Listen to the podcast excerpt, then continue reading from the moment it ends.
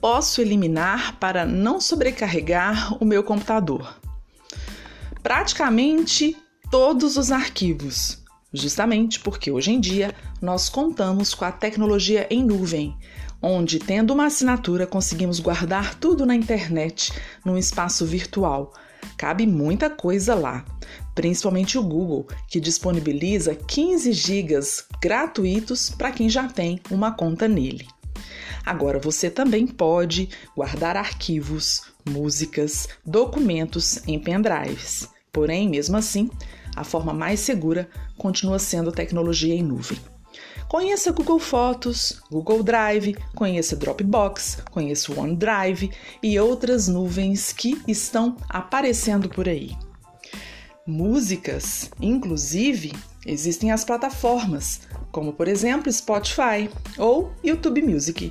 Você pode baixar o aplicativo, o acesso para sua tela principal no computador e pronto.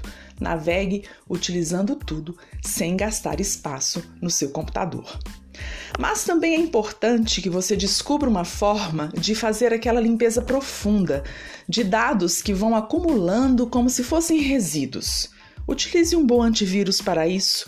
De repente, o Avast, que é o que eu mais indico, onde existe uma parte dele que faz a limpeza geral do seu sistema. É isso. Até o próximo podcast.